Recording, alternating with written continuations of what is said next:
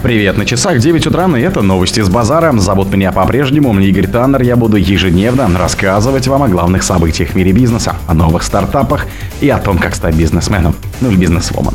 Глава Карлсберга обвинил Россию в краже бизнеса. Росатом словами «вопросов нет» ответил на критику Лукашенко по БелАЗ. Кремль исключил свободный выход западных компаний из России. Покинувший Россию Декатлон заменит сеть магазинов Деспорта. МТС предупредила, что за бесплатную раздачу интернета заплатят все. Известия узнали о повышении расходов сотовых операторов на LTE в 10 раз. Спонсор подкаста Глаз Бога. Глаз Бога – это самый подробный и удобный бот пробива людей, их соцсетей и автомобилей Телеграме. Глава Карлсберга обвинил Россию в краже бизнеса. Новый генеральный директор Карлсберг Джейкоб Аруб Андерсен занял пост в сентябре, заявил, что российские власти украли бизнес датской компании в России.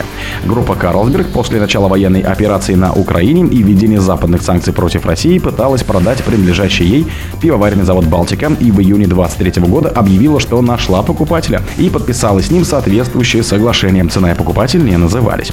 В июле решением президента Владимира Путина завод Балтика был передан во временное управление Росимуществом. Это произошло в соответствии с указом главы государства о временном управлении некоторым имуществом, который был подписан из-за необходимости безотлагательных мер в ответ на недружественные и противоречащие международному праву санкции США и других стран. После этого Карлсберг разорвал все связи со своими российским бизнесом и не пойдет на сделку с правительством России, заявил Аруб Андерсон. Нет никакого способа обойти тот факт, что они украли наш бизнес в России, и мы не собираемся помогать им придать этому видимость закона законности, заявил генеральный директор Карлсберга. Росатом словами «вопросов нет» ответил на критику Лукашенко по Беласу. У России нет нерешенных вопросов с Белоруссией по поводу проекта АЭС, сообщили РБК в пресс-службе Росатома. Что касается сдвижки сроков реализации проекта, то необходимо учитывать следующие факторы. Основные этапы сооружения белорусской АЭС пришлись на непростой период пандемии и ужесточения внешнеполитической обстановки с возросшими санкционными рисками. Сам проект реализовывался в стране впервые вставшей на путь большой атомной энергетики. У нас никогда не стояла задача ускорить процесс сооружения в ущерб требованиям безопасности, заявили в госкорпорации. Россия российская сторона взаимодействует с белорусской по всем вопросам, возникающим в ходе реализации проекта, включая сроки сдачи второго энергоблока. Росатом подчеркнул, что БелАЭС – первый полностью реализованный проект компании по сооружению атомного энергоблока поколения 3+, за рубежом. Корпорации добавили, что срок жизни АЭС измеряется десятилетиями и для Росатома нормальной практикой является идти навстречу заказчикам по отдельным позициям на взаимовыгодных условиях. Коммерческую составляющую в госкорпорации не комментирует. Кремль исключил свободный выход западных компаний из России. Западные компании, которые приняли решение уйти с российского рынка, будут делать это на условиях, которые выдвинет правительственная компания, сообщили журналистам пресс-секретарь президента Дмитрий Песков. Свободного выхода, конечно, сейчас быть не может, и комиссия это строго регулирует, сказал он, цитата по Интерфаксу. Песков отметил, что Россия по-прежнему страна, которая остается открытой для зарубежных инвестиций. Может быть, кто-то скажет, что сейчас это звучит несколько противоречиво. Нет, вовсе нет. Многие ниши, которые освобождаются здесь после ухода одних компаний, занимаются другими компаниями. Если уходят компании одних стран, то компании других стран проявляют повышенные интересы, заявил он. Россия создает для таких компаний комфортные условия, но для уходящих западных компаний ситуация иная, отметил он.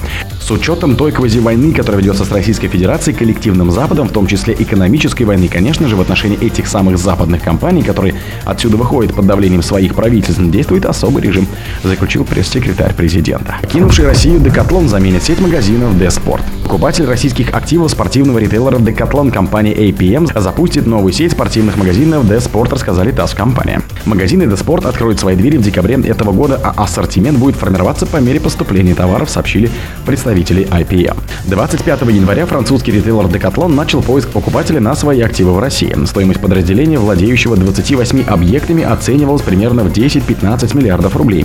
В июле правительственная комиссия по иностранным инвестициям одобрила сделку по продаже активов компании APM.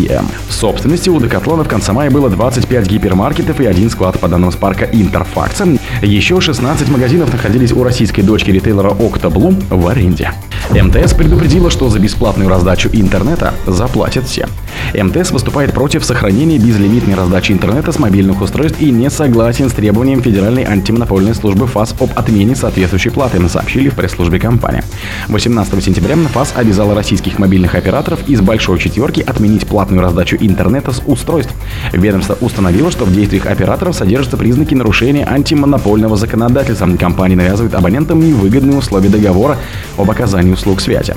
В МТС пояснили, что текущие тарифы на мобильную связь экономически рассчитаны на индивидуальное потребление трафика со смартфонов и мобильных устройств, тогда как для ноутбуков и настольных компьютеров, потребляющих больше трафика, предусмотрена другая линейка тарифов. Выравнивая стоимость трафика для всех категорий устройств приведет к тому, что операторы будут вынуждены поднять стоимость трафика для всех тарифов.